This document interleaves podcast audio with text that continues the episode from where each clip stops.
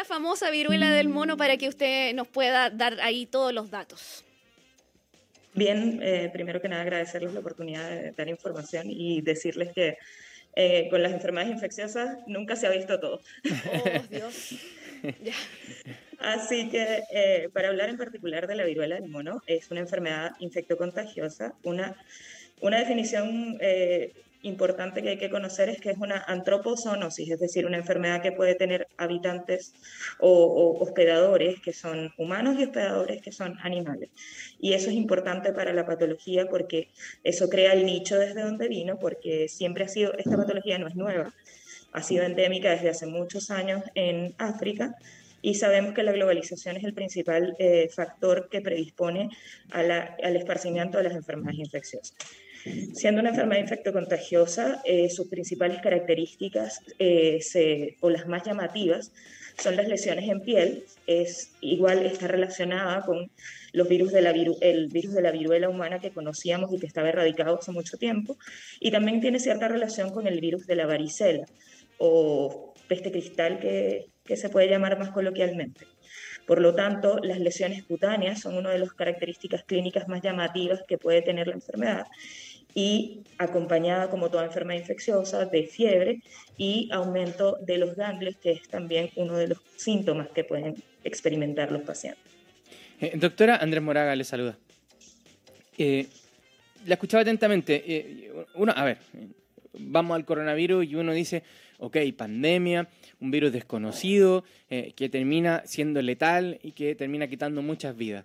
Em, la viruela del mono podría llegar a ser letal o es eh, lo que estamos viendo en imágenes, que estamos viendo eh, algunos apoyos? Eh, algo que a la vista es muy llamativo, por decirlo de alguna manera, pero que no, no es tan letal como el coronavirus, o podría no serlo.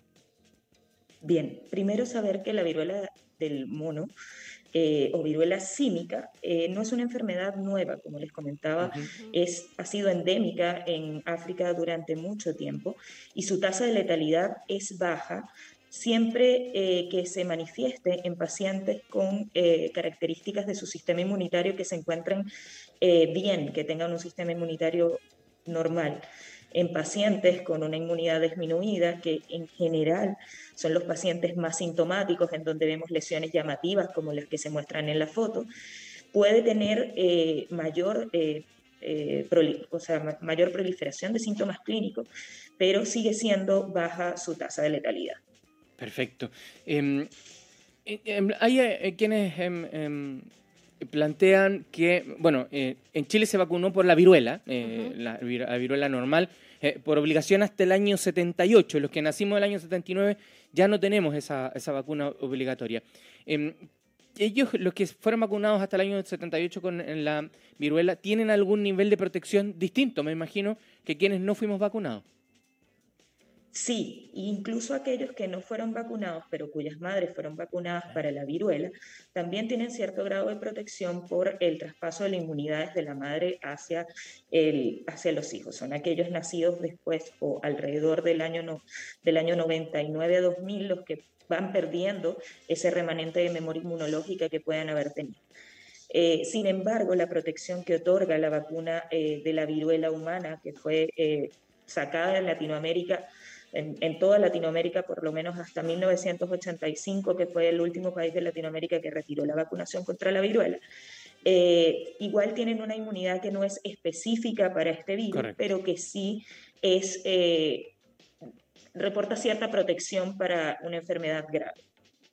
Perfecto. O sea, eh, hay quienes se vacunaron y que tienen, si bien no una protección específica, tienen una protección, que son los vacunados hasta el 78, eh, los que nacimos entre el 79 y el 98, eh, tenemos por herencia de la vacuna de nuestros padres, eh, o de nuestra madre en particular, algún grado de inmunidad y quienes serían un foco más de preocupación y que, si hubiese que vacunar, debieran ser los primeros, son los nacidos del 99 para adelante, que aquí ya no tendrían esta memoria de inmunidad que podrían tener el resto.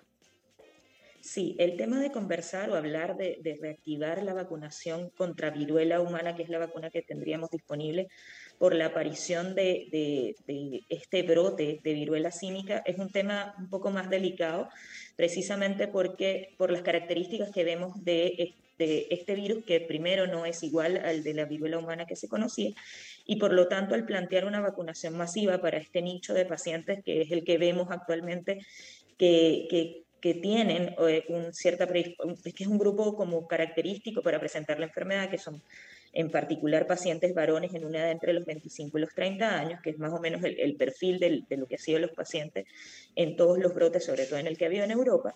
Eh, conversar en ellos de, vacunar eh, nuevamente es un tema que, como te digo, es, es, delicado conversarlo como, como que eso es una posibilidad a este momento, al día de hoy. Mm. Claramente el, el, tema puede cambiar.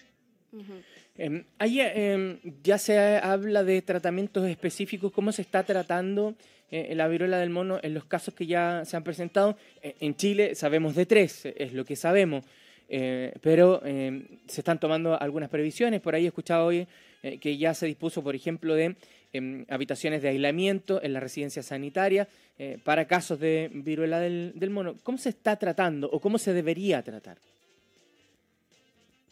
Bien que la pregunta fue eh, diseñada como se debería tratar porque la orientación del tratamiento de la viruela es sintomática, es decir, va al tratamiento de los síntomas y a evitar que estas lesiones, que como vimos anteriormente son bastante características, se infecten con otros agentes, especial, específicamente bacterianos, lo cual pudiese complicar la enfermedad.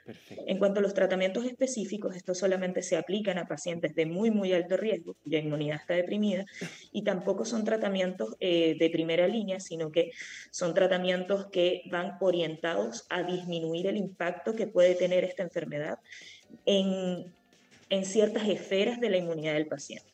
Son antivirales específicos o incluso también productos que potencian la inmunidad contra el virus y es por eso que no es un tratamiento eh, estándar para este tipo de patología. Siempre va, perdón Carolita, siempre va enfocado eh, a lo sintomático. Eh, en el fondo es para que quien ya contrae la viruela del, mono eh, tenga un mejor pasar de la, durante, mientras le dura la enfermedad, digamos, y que los síntomas no se le compliquen.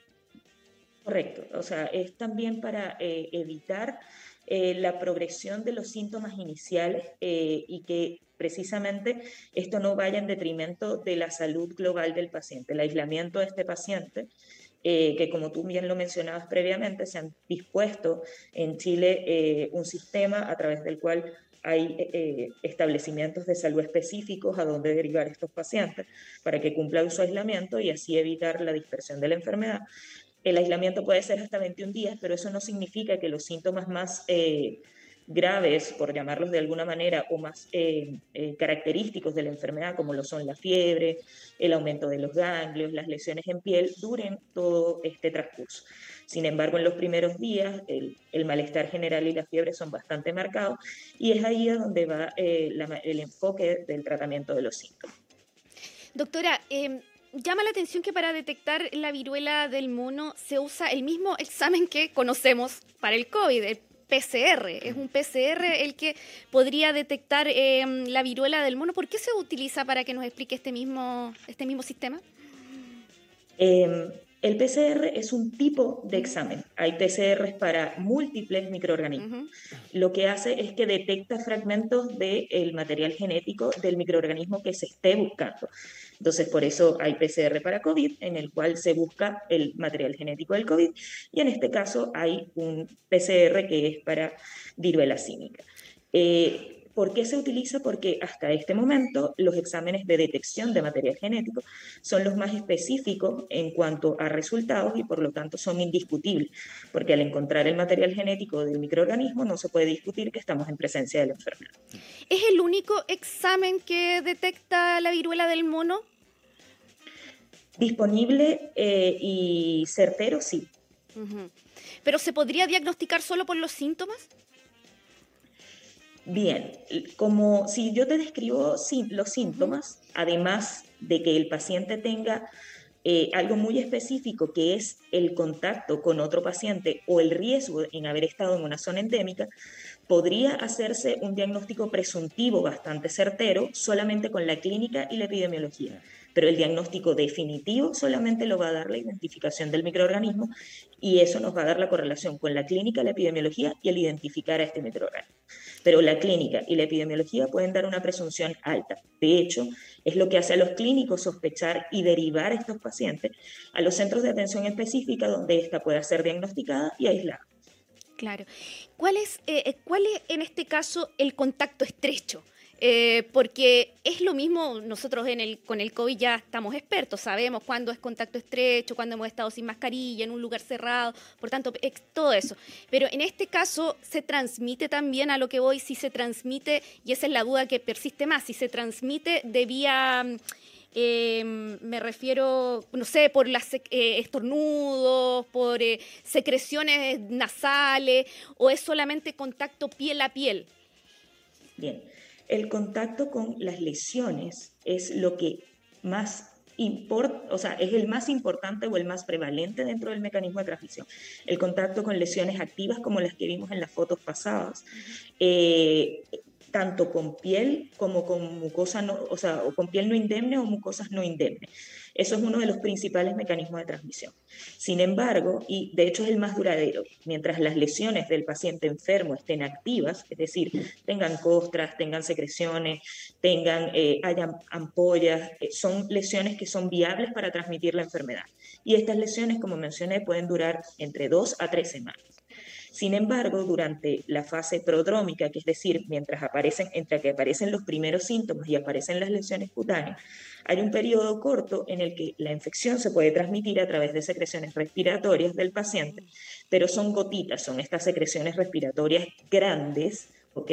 No como en el caso del COVID, que podía aerosolizar y por lo tanto se podía esparcir mucho. Entonces, en ese periodo eh, inicial, el paciente puede transmitir a través de secreciones respiratorias de tipo gotitas, sí, y es un periodo de una duración de aproximadamente hasta, hasta siete días. Hasta siete días, previos a que empiecen a aparecer las lesiones cutáneas aun cuando ya hayan aparecido. Este, como te dije, la mayor tasa de transmisión es durante este que llamamos el periodo prodómico, que es la aparición de, que es durante la aparición de los primeros síntomas, pero esto puede durar hasta los primeros siete días de la enfermedad como tal, ¿ya? Esa transmisión importante a través de las gotitas respiratorias. Y doctora, con respecto a la, a la, red asistencial, ya se anunció que hay algunos hospitales de referencia que van a ser utilizados para derivar casos si es en la región, si es que mm, a llegar a aparecer algún caso aquí en la, en la región de Coquimbo. ¿Cómo va a funcionar eso? Bien, eh, oficialmente eh, los establecimientos de salud dentro de la región de Coquimbo no tenemos un comunicado eh, a través de un oficio que nos diga cuál es el centro de referencia, sin embargo la, la de Salud informó que los centros de referencia para la región iban a ser el Hospital de Coquimbo y el Hospital de Ovalle. El día de ayer sí se hizo un comunicado a través del, o nos llegó un comunicado oficial a través del MinSal que a nivel país se establecían como centros eh, de aislamiento para los pacientes confirmados, y el paciente confirmado es aquel que tiene un examen positivo, de viruela de mono, los cuales iban a ser en la posta central y en el Hospital Lucio Córdoba. Hasta ahora hemos visto que los casos confirmados provenían de Europa. Son gente y uno que es contacto estrecho de, de otro. Pero claro, son gente que ha estado en el extranjero, que allá tuvo este contagio. Eh, quizás si alguna otra persona manifiesta alguna especie de síntoma o, tiene la duda y se dirige a un centro asistencial, es bueno que diga si es que ha estado en un lugar donde está presente este virus, ¿no? Sí. Hasta ahora, desde el punto de vista epidemiológico, Chile no es un foco de brote de esta enfermedad y como el mecanismo de transmisión principal es, como lo mencioné, es el contacto, la dispersión de la enfermedad, como vemos, es bastante más lenta que lo que ocurrió con el COVID, que al ser respiratorio era mucho más fácil de contagiar. Por lo tanto, es el dato epidemiológico de dónde ha estado ese paciente y con quién ha estado en contacto es extremadamente importante para la sospecha, porque de hecho es eso lo que constituye también parte de la definición de caso sospechoso, el hecho de que el paciente haya estado en, una, en un área que sea endémica o que, sea, o que haya un brote de viruela de mono. Porque también como lo mencioné hace un ratito atrás, los síntomas son inespecíficos y pueden ser característicos de otras enfermedades. Entonces es el dato epidemiológico lo que nos va a hacer sospechar que podemos estar ante un caso de viruela de mono y derivarlo y hacerle los exámenes que corresponden. Claro. Eso es de, vital importancia entonces, tener en consideración también eh, si es que esta persona ha estado en lugares del mundo donde ya se está dando con mayor frecuencia eh, la viruela del mono. Y en este caso, bueno, son solo tres, son solo tres los que tenemos en el país actualmente. Eh, estos casos ya, digamos, están aislados, se pueden controlar de buena manera. Eh, no debería haber, como, por decirlo así, una expansión descontrolada del virus. Solamente sería lo, más riesgoso son las personas precisamente que vienen del extranjero, de los lugares donde está presente. Sí, o sea, eh, se nos, cayó la... la verdad es que el mayor riesgo aquí volví.